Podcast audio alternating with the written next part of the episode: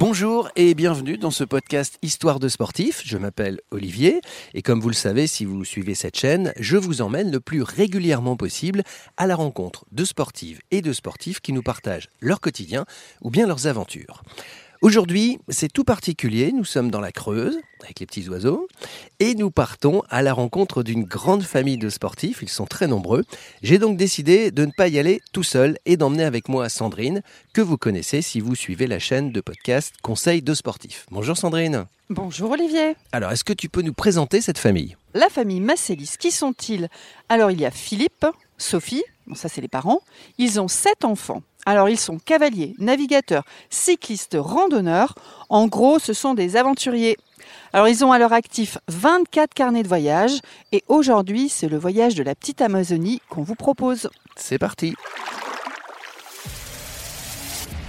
Ouais, franchement, je conseillerais à tous les parents, toutes les familles euh, de se lancer dans ce genre de projet parce que c'est accessible à tous, très sincèrement, et, et qu'on s'y sent complètement dans un univers différent. Quoi. Nous voici donc dans la famille euh, Massélis. J'ai en face de moi le papa, c'est comme le jeu de cette famille en fait. Bonjour, est-ce que tu peux nous présenter ta grande famille? Oui, bien sûr Olivier. Euh, alors moi je suis euh, papa d'une heureuse famille de sept enfants, dont les plus grands sont ici avec nous. Alors en premier lieu, il y, a, il y, a, Indy qui a 16 ans, voilà, qui est sur ma gauche. Salut Indy. voilà. Avec Isaïe, son frère, à côté, donc il y a 12 ans. C'est notre numéro 3, Isaïe. Et le second garçon de la famille, puisqu'on a, on a cinq filles et deux garçons. Et donc ensuite, bah, j'ai Nahuel qui est à côté de moi, qu'on, on l'appelle Nana. Et qu'on entendra tout à l'heure. Voilà, qui a 14 ans, qui va bientôt sur ses 15. Et les autres sont en train de jouer. Ils sont en train de jouer, exactement. Dans un environnement euh, nature, avec beaucoup d'animaux. Exact, oui, puisqu'on est en, on est en Creuse, euh, dans une petite ferme reconstituée, en fait, qui a vécu comme une ferme euh, assez traditionnelle avec des vaches, et puis qu'on a remise en route avec une vraie basse-cour, avec 13 chevaux, un cochon, une vache aussi. Voilà, enfin, de, de quoi être un peu autonome, et puis surtout de s'amuser.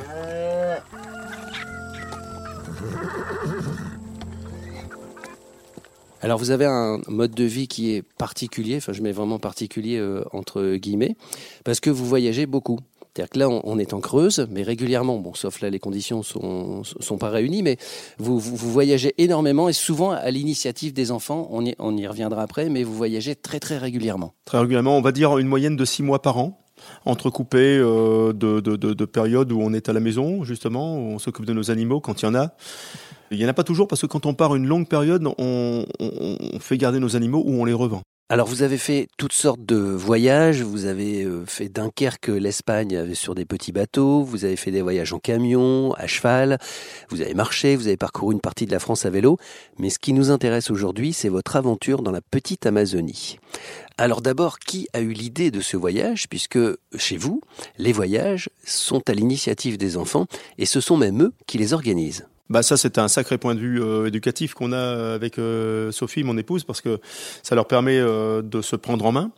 donc là, en l'occurrence, pour la petite Amazonie, la descente de l'Alherbe, bah, c'est Isaïe et, et, Nahuel qui se sont pris en main et qui ont contacté les, les gens qui pouvaient nous aider à organiser ce, ce projet, qui ont été à la bibliothèque chercher les bouquins qui permettaient de, de savoir où on allait parcourir justement un peu de kayak pour cet été. Voilà, mais c'est vrai que les enfants, pour nous, c'est un, c'est un plus dans le sens où ils nous donnent des idées en fait euh, de, de, de, de, destination. Parfois, c'est complètement incohérent, hein, puisqu'on a eu des, des, tours du monde en dromadaire euh, demandés dans la famille. Euh, euh bon, on n'a pas encore fait ça, euh, mais euh, disons que parfois, ça peut vraiment correspondre à, à la demande de tous. Et pour que ça puisse correspondre à à l'ensemble, euh, et les âges différents, parce euh, chez nous ça va quand même de 6 mois à, à 16 ans, euh, eh bien les, les, les initiateurs de, de, de, voyage en général demandent à chacun ce qu'ils aimeraient voir, ce qu'ils aimeraient vivre. Voilà, donc ce fut le cas. Du coup, je me posais la question, est-ce que c'est un vote après? Il y a un projet qui est proposé et on fait quoi? On fait un vote à main levée ou il faut que ça réponde au plus grand nombre? Comment ça se passe? Écoute, j'aurais tendance à dire que c'est un peu, puisqu'on est tout le temps ensemble, on vit 24 heures sur 24 ensemble, puisque les enfants vont pas à l'école, euh, ils vont à l'école à la maison et, et, donc on se connaît très très bien. Euh, c'est un peu l'idée qui jaillit à un moment donné, euh, un peu comme euh, deux copains qui décideraient de faire le tour du monde hein, euh, au cours d'une soirée. euh, comme ça, euh, arrosé peut-être parfois. Mais euh, pour nous, c'est pas spécialement arrosé, c'est simplement un enfant qui tiens, ah, ben, j'aimerais bien faire un peu de kayak cet été, ça serait super de descendre un fleuve. Bon ben voilà, ben où t'aimerais aller? Et puis si ça a une résonance qui paraît cohérente dans la famille, ça se Et fait pour tout seul. tous, ok. Et voilà. Et, et l'initiative, enfin le, le projet, c'est euh, euh, tous les ans, c'est un enfant donc qui choisit un projet. Alors c'est quoi? C'est par âge euh, Tous les ans on change? Comment ça se passe là par rapport aux enfants? Écoute, je pense pas que ce soit vraiment organisé comme cela. C'est c'est vraiment une idée qui jaillit dans une famille, enfin dans une euh, dans une communauté finalement. Il y a des gens qui sont plus à l'initiative de choses, tu vois, régulièrement. Et là, je crois que dans les projets un peu improbables, c'est Isaïe qui est le qui est le chef de de, de ce genre de de- de- euh, un peu insolites.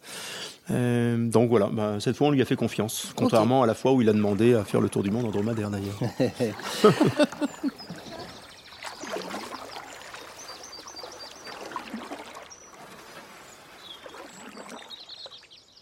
Alors Isaïe, la parole est donc à toi. Comment t'es venue cette idée de la petite Amazonie? Et puis explique-nous ce que c'est que la petite Amazonie, parce que c'est pas en Amazonie justement.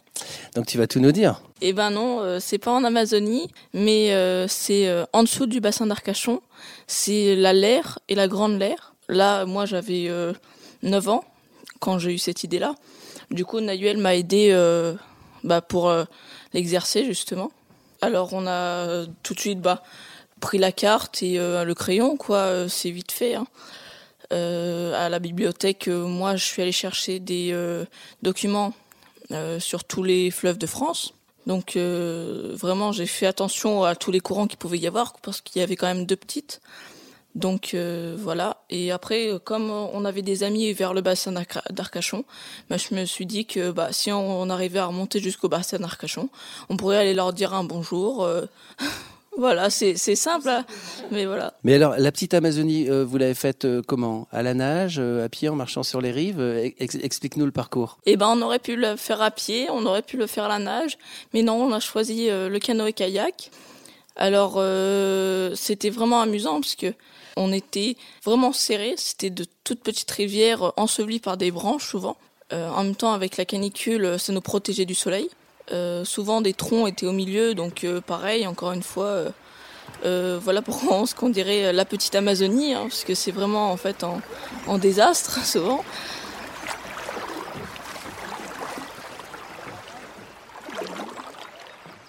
Sinon, oui, on a fait un parcours des fois à la nage parce qu'il y avait de la profondeur. Il y en a certains qui voulaient se baigner, alors on a sauté du canoë. voilà, des moments d'amusement surtout Euh, sur les plages euh, où on s'arrêtait pour euh, manger.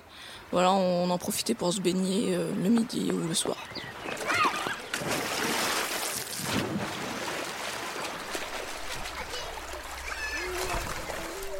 Et alors, les canoës, il paraît que c'est ta sœur qui les a négociés, les canoës.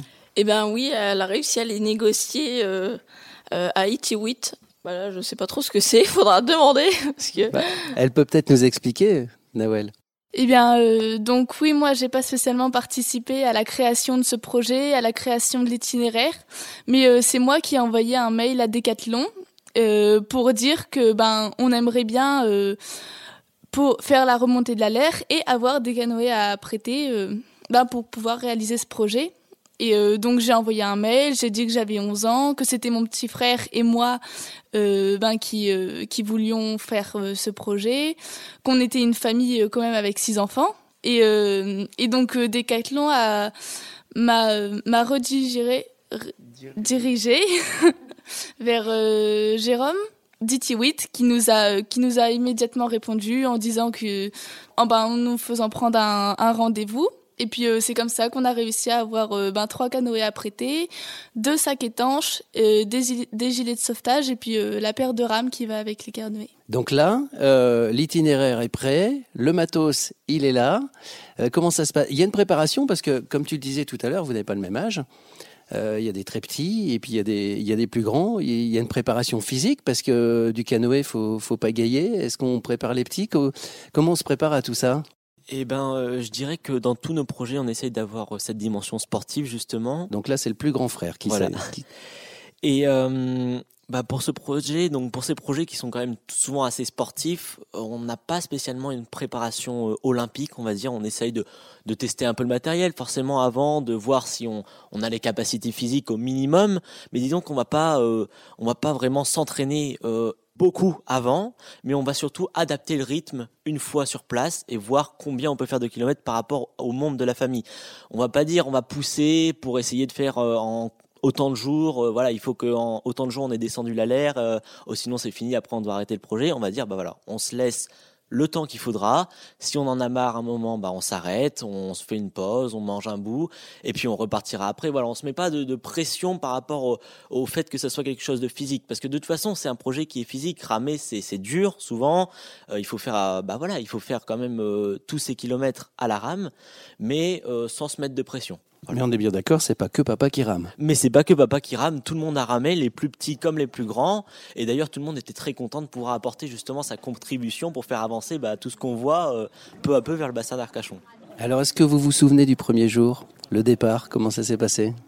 Euh, on, était très pressés, enfin très pressés.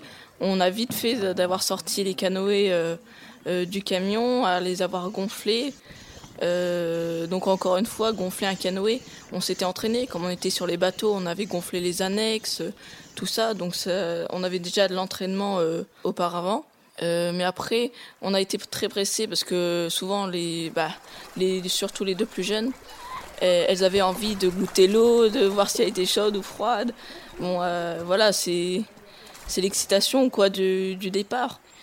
C'est très excitant, oui, quand tu sais que tu vas partir euh, pour trois jours sur la l'air, euh, juste euh, en famille, quoi, dans un endroit que presque personne souvent n'a jamais vu. Pour compléter ce que dit Isaïe, sur cette semaine en fait de, voyage sur la l'air, en fait, il y avait aussi le, budget à gérer.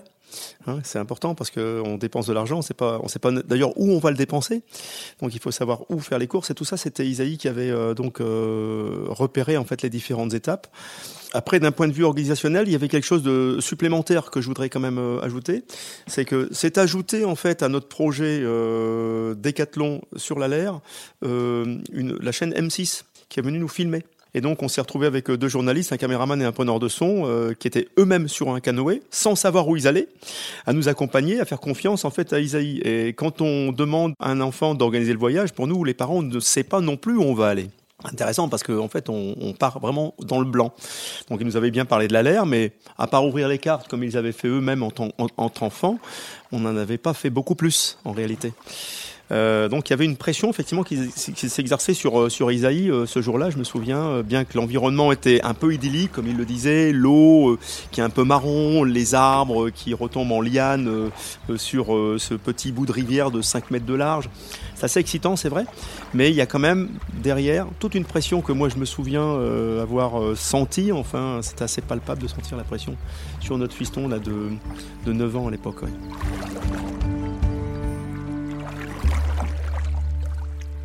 Est-ce que tu peux nous expliquer la journée type?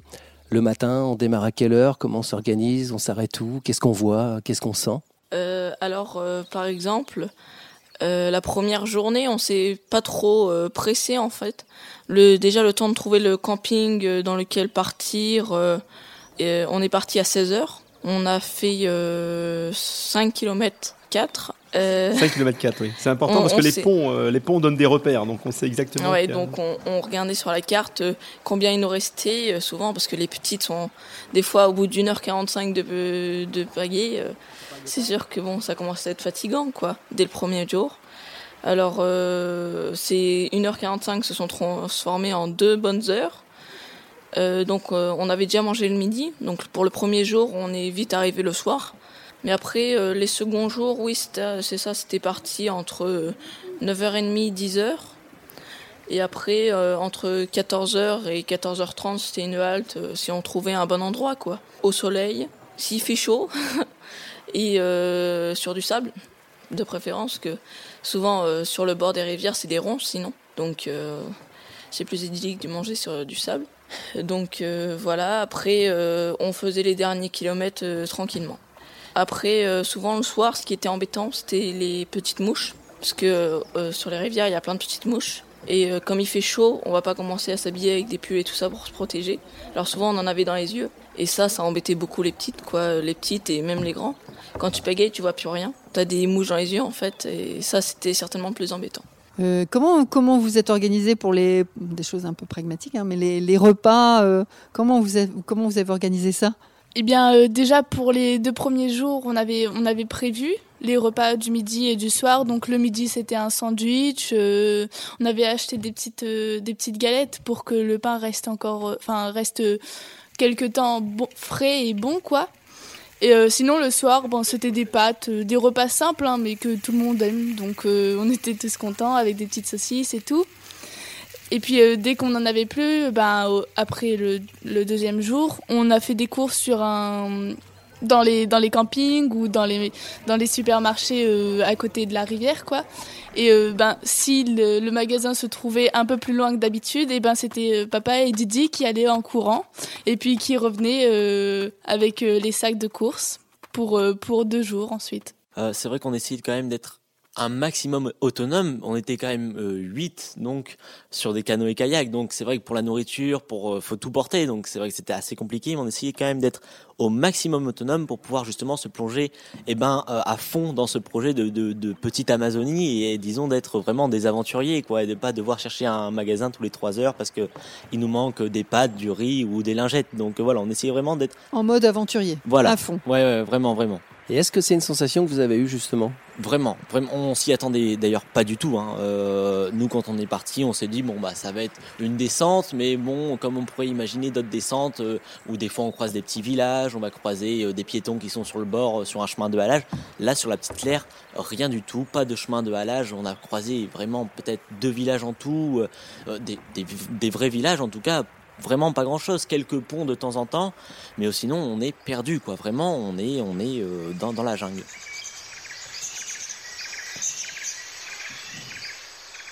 On a vu des serpents même. Hein. Ouais, ouais, ouais, ouais, des serpents, Serpents, qui des nageaient, tortues. des. Oui, oui. Ouais, ouais, Des vrai. anacondas Ouais, Quand même pas quand même. non. Euh, justement, les, les, les sensations. euh, bon, là, on a eu les tiennes. Toi qui es le, toi qui es le grand frère et toi qui es l'organisateur, c'était quoi tes, tes sensations Qu'est-ce que tu as ressenti? Est-ce que tu as l'impression d'être euh, Indiana Jones Euh, C'était Et comment? bah, euh, c'est sûr que dans la tête d'un enfant de 9 ans, quand tu es en plein milieu en fait euh, d'une forêt qui te tombe dessus en fait euh, les arbres sont- se sont tombés les uns contre les autres. Tu te, te demandes comment ça tient. Bah tu te dis euh, ouais d'accord. Comment tu vas ressortir de ça en fait et une fois que tu es ressorti tu te dis ah ouais bah je suis super fort en fait c'est ça euh, T'étais impressionné alors du coup. bah oui, c'est c'est hyper cool en fait. Tu te dis ça comme ça, mais c'est c'est- c'était super vraiment. Et la nuit Ça fait pas peur la nuit? Et bah la nuit, euh, souvent, bah moi je dors vite, mais souvent papa ou Didi euh, euh, nous disaient qu'ils entendaient euh, souvent des euh, sangliers des fois, mais euh, très peu. Mais sinon, euh, voilà, des bruits de comment de des petites des petits animaux de, de l'eau quoi, des pareil des tortues ou des poissons euh, qui chassent des trucs. En fait, on- pour dormir, on n'a qu'une seule tente, neuf, euh, neuf places. Et donc, on est tous serrés les uns contre les autres et euh, ça laisse pas, le, pas trop le temps d'avoir peur. Donc, euh, puis euh, le soir, on avait le droit à la petite histoire de papa. Donc, euh, non, on n'avait pas, on n'avait pas peur du tout. Justement, tu parles de papa, et là, c'est au papa que je m'adresse. Est-ce que quand on, quand on s'embarque dans une aventure comme ça, même si on n'est pas non plus au, bout du monde, est-ce est est qu'on n'a pas des petits moments d'inquiétude parce que c'est une épreuve physique pour les, pour les petits comme pour les grands d'ailleurs, et puis on est quand même en pleine nature? Oui, on est en pleine nature en fait dans l'alerte. Ce qui est intéressant, c'est que ça commence à Comensac en fait. Euh, alors la, la- la base de départ, c'est euh, New Mexico. hein. c'est une base de, loisirs en fait qui est organisée autour du canoë-kayak et qui est interdite. En fait, il faut savoir que l'alerte est interdite à tout public de moins de 6 ans. Donc nous, on avait des, filles de moins de 6 ans. hein. et euh, si on n'avait pas eu l'aide de Decathlon à l'époque et si on n'était pas arrivé avec nos propres canoës-kayak, on n'aurait pas eu le droit d'en louer. Parce qu'il faut savoir que quand même l'Aller est, est une petite rivière qui se- se révéler dangereux dès qu'il pleut. Et euh, le phénomène le plus dangereux, c'est le courant, bien entendu, qui se heurte au tronc d'arbre dont parlait euh, Isaïe. Et alors, euh, techniquement, il faut savoir se décravater.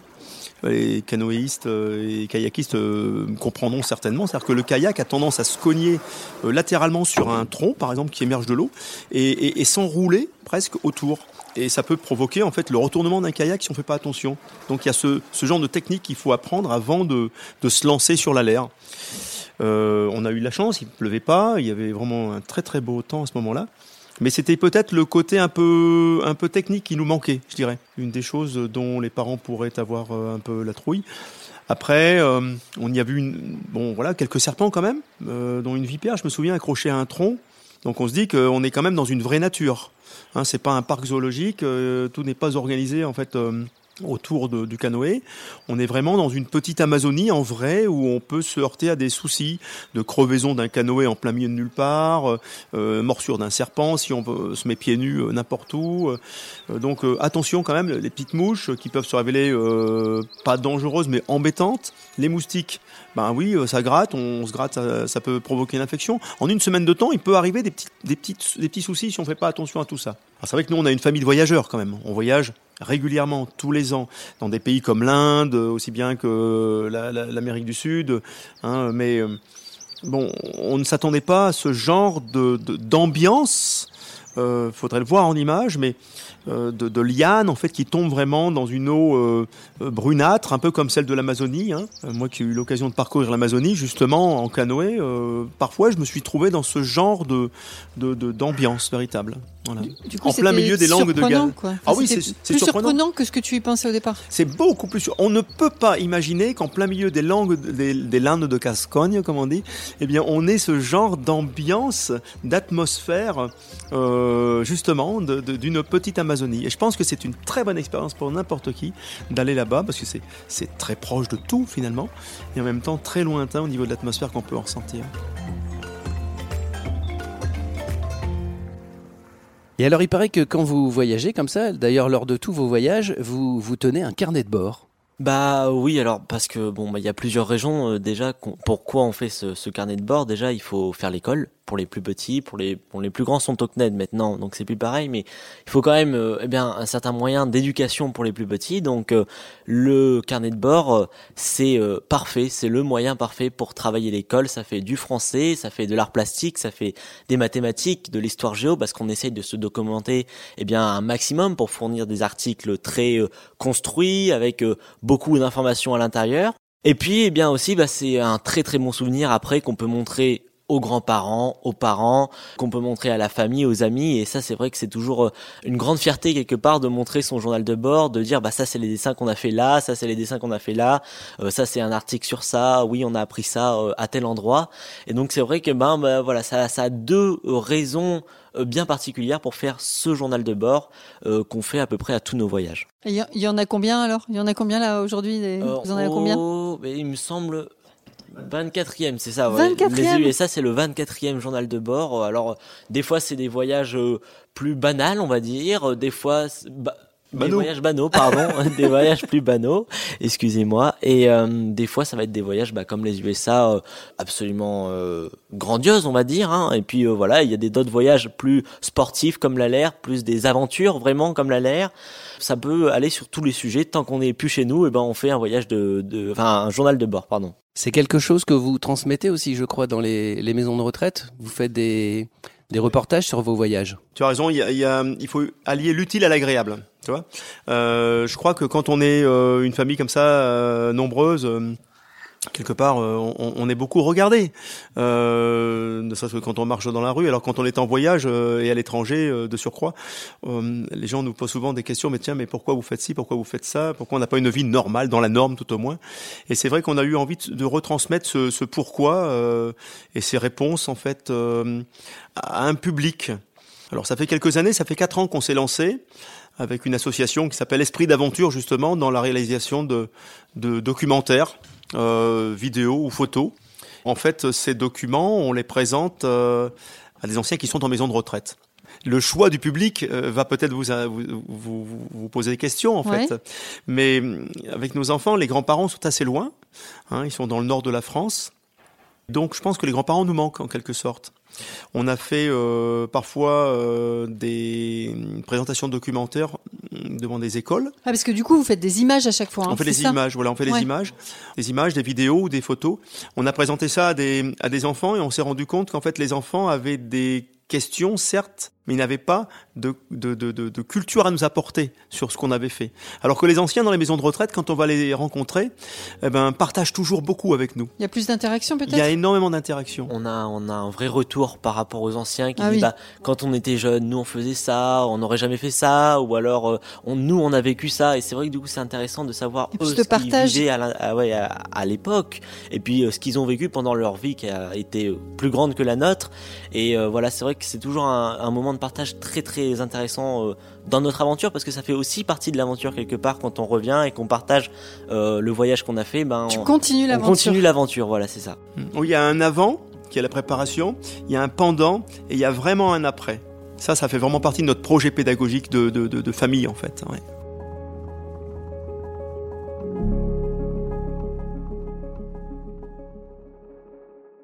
Combien de temps à peu près pour préparer un projet? Alors bien sûr qu'il y a des projets de différentes euh, dimensions, comme on a dit, des projets un petit peu plus sportifs ou un peu plus euh, courts. Et après, il y a des gros projets comme les États-Unis. Mais globalement, vous, vous y mettez combien de temps à l'avance? Par exemple, pour la euh, on s'y est mis bah, dès qu'on en a parlé, en fait, comme c'est un, un, petit projet. Alors. ça t'a pris combien de temps pour préparer ça? Oh bah moi, pour pour moi la carte et tout ça, j'ai mis deux semaines, je crois. Et après, euh, Nayuel, euh, ça a mis plus de temps pour euh, les réponses et tout ça. Les réponses à la logistique. en deux mois, je pense que ça a été, ça a été fait, quoi. Ça a été bouclé, on pouvait partir. On a fait un projet il y a quelques années qui était le, descendre de Dunkerque jusqu'à l'Espagne avec des petits bateaux à voile. Et là, par contre, la préparation nous a pris un an. Un an de toute une année scolaire. Voilà, dont Indy était à l'origine d'ailleurs parce qu'il fallait apprendre la navigation, la réglementation maritime. Euh, il y avait beaucoup plus d'investissement euh, au niveau euh, apprentissage, je pense. Oui, et là, c'est, bah, je, dirais que bon, il y a eu un autre projet de voyage en vélo qui nous a montré ça aussi avant, mais on va dire que ce projet de, de petit bateau autour de la France, c'est l'un des premiers projets qui nous a véritablement montré que la préparation d'un projet, c'était vraiment un programme scolaire en soi, et que ben dans ça, on a eu euh, des mathématiques, de l'histoire, de la géographie, on a eu du français pour écrire des lettres de sponsors, on a eu, enfin, on a eu vraiment tout un programme scolaire dans cette préparation de petits bateaux. Et après ben, on a réussi à, faire notre projet. Mais c'est vrai que euh, ben on a on, a découvert un programme dans ces préparations quoi. Est-ce que vous avez, euh, puisque là vous êtes trois autour de la table, même si la famille est beaucoup plus grande, est-ce que vous avez une anecdote de cette petite Amazonie, de cette aventure? Ou papa, hein. Si papa a une anecdote, il peut aussi la raconter. Hein. Alors, mon anecdote, euh, je, la raconte parce que c'est vrai que là, les enfants n'en ont pas parlé, ça leur semble tout à fait logique, je pense, ce qu'on a fait.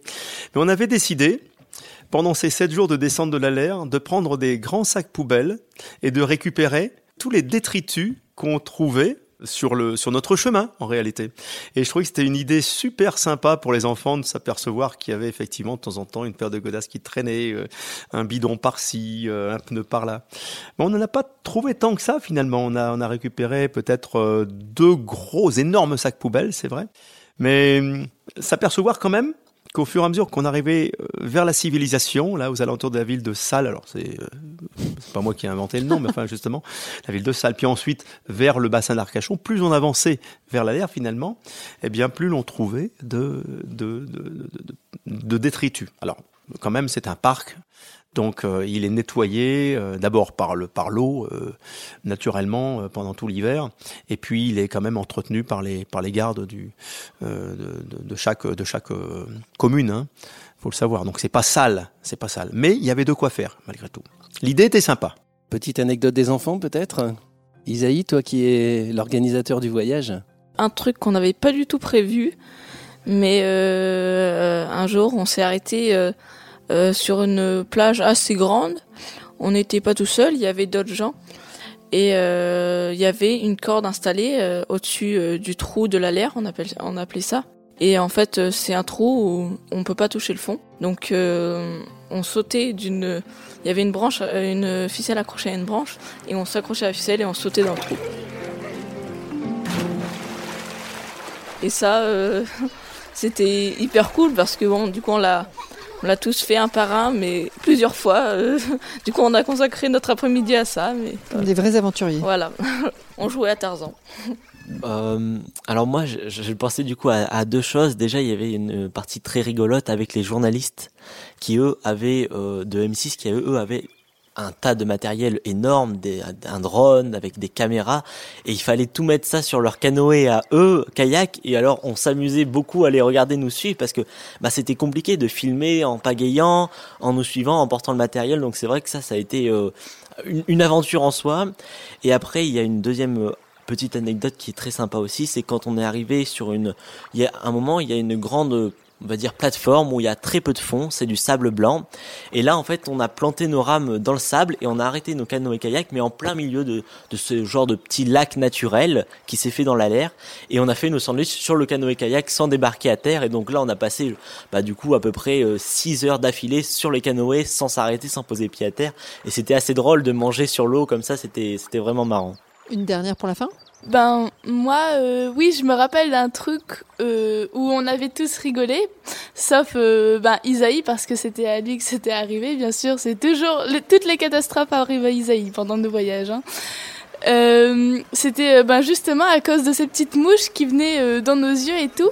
Et Isaïe, eh bien, c'était le capitaine du, du projet. Euh, il, avait, il avait fait l'itinéraire et tout. Et donc, il était sur le canoë, à l'avant du canoë, pour, euh, bah, pour être le capitaine. Et donc, c'était lui qui se prenait toutes les mouches. Et, euh, et justement, c'était lui qui les aimait le moins. Et nous, derrière, on rigolait. Et lui, il était embêté par les mouches qui rentraient dans ses yeux. Donc, t'es es, vraiment capitaine de l'embarquement, là? Et eh bah oui, oui souvent mon canoë, enfin notre canoë parce que j'étais souvent avec Didier et Nana. Euh, on était devant. C'est toi qui ouvre la. C'est moi qui la ouvre la voie, voilà. Ouais, il y, a eu pas mal aussi de, de petites aventures avec euh, avec les branches basses qui euh, bah, viennent se prendre dans ta tête parce que t'as regardé derrière, que t'étais pas concentré et tout. Ça, c'était ouais, il y a eu pas mal de, de, de petits, on va dire, fails dans, dans ce voyage, mais sinon non. Pas de gros bobos. Non, tout s'est bien passé hein, dans l'ensemble. Hein, voilà, jamais de, de, trucs bien méchants, mais surtout des trucs assez rigolos. Et au final, vous avez fait combien de kilomètres? Alors, euh, en tout, on a fait euh, à peu près 90 kilomètres. Je trouve ça énorme. Et eh ben, euh, en fait, notre plus grosse journée, on avait fait 21 kilomètres. Après, les plus petites, je crois qu'on a eu deux journées entre 21 et 20 kilomètres. Après, on a eu deux autres journées où c'était 4-5 kilomètres, des trucs pas très vite. Il faut savoir que 21, 21 km en fait sur l'air, ça nous prenait vraiment toute une journée, 6-7 heures de, de, de pagayage. Hein. Ouais. La notion de, de distance, en fait, elle est complètement euh, différente. différente de celle qu'on peut avoir à terre, à vélo ou à pied. Euh, voilà. C'est beaucoup plus long de pagayer que de que d'avancer euh, avec un avec, un vélo sur la route. Et les, les kayaks alors, confortables? Euh, oui, oui, franchement, on a été très étonnés. Justement, on a eu pas mal de doutes par rapport à ces kayaks. Euh, au départ, en tout cas, avant de les avoir vus, avant de les avoir testés, on avait pas mal d'a priori, surtout pas de doutes, mais d'a priori. Le fait qu'ils soient gonflables, euh, surtout. sur le fait qu'ils soient gonflables, oui, en effet. Et euh, c'est vrai qu'on a été impressionné par par le matériel, bluffé, parce que bah, d'ailleurs, on a eu une expérience assez intéressante, c'est que les journalistes qui nous suivaient avaient un canoë kayak qui était dur, pas gonflable, rigide, et ils ont euh, plus eu de problèmes que nous, euh, surtout au niveau des manœuvres, quand il faut soulever le kayak, quand il faut le tirer sur la berge, et eh ben nous on le prenait comme ça euh, sous le bras, et puis eux ils devaient être à deux pour le porter. voilà, c'est tous des avantages que ça nous a donné sur cette petite rivière et qui sont vraiment fantastiques. Et en termes de bruit, c'est calme? Et en termes de bruit, c'est tout à fait calme parce que, ben, au contraire justement d'un kayak rigide, on n'entend pas les rames qui vont venir euh, râper le côté à chaque fois qu'on va pagayer. Euh, on va juste entendre la nature, les petits, les petits, les petits oiseaux et puis les bruits des insectes. Et ça, c'est vrai que c'est un avantage euh, incroyable parce que on se sent encore une fois encore plus dans la nature que quand on commence à être bah, trois canoës, quatre canoës à pagayer et qu'il y a toujours les bruits des rames. C'est, ça peut devenir embêtant. Alors que là, pas du tout.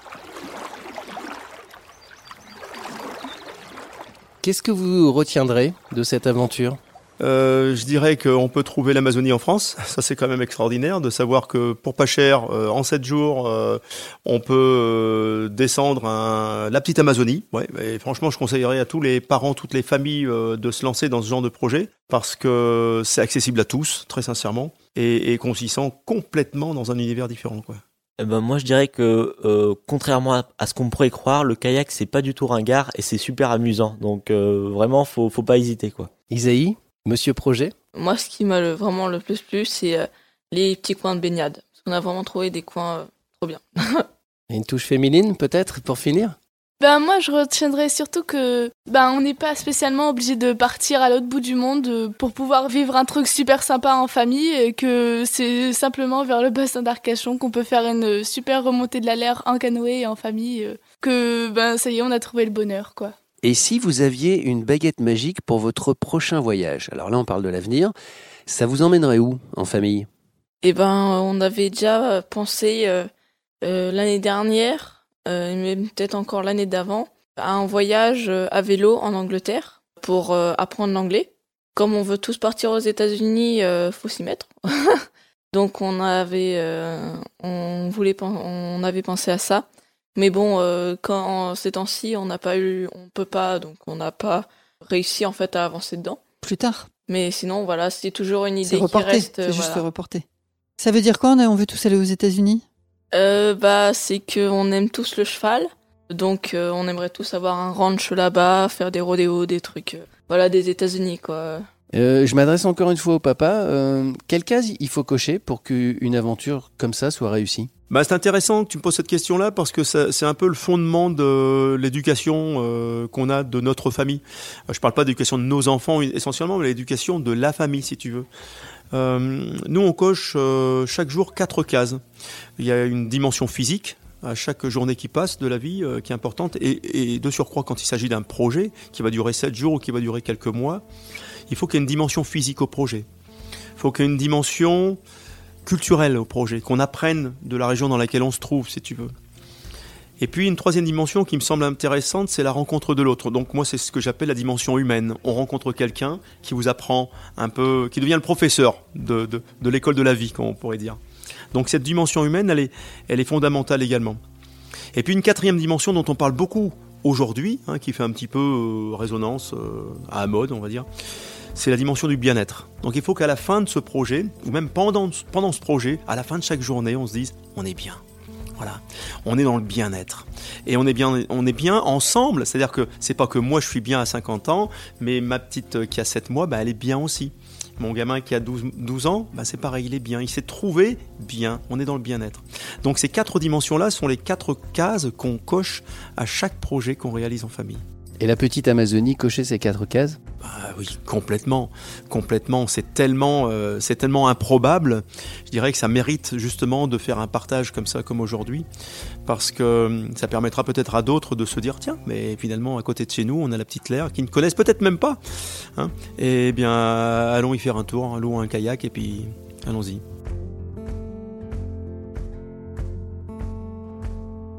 En tout cas, merci de nous avoir reçus euh, si gentiment chez vous, dans la Creuse.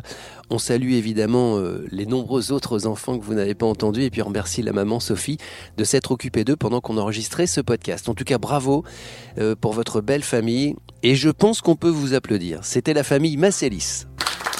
Moi, je voulais leur demander quelque chose. Je voulais savoir s'ils voulaient pas me prendre avec eux dans leur prochaine aventure. On peut l'air d'accord. C'est pas grave, je m'imposerai. Et eh bien voilà, c'est sur le désarroi de Sandrine, que je remercie d'ailleurs de m'avoir accompagné, que l'on se quitte. J'espère que cette famille vous a enchanté, tout comme nous. J'espère que ce podcast vous a plu. Si c'est le cas, n'hésitez pas à le partager, puis mettre des étoiles sur Apple Podcast. On se dit à très vite pour d'autres histoires de sportifs, d'autres aventures, et n'hésitez pas à aller consulter la chaîne des conseils de sportifs, et aussi la chaîne des coulisses, une toute nouvelle chaîne de Décathlon.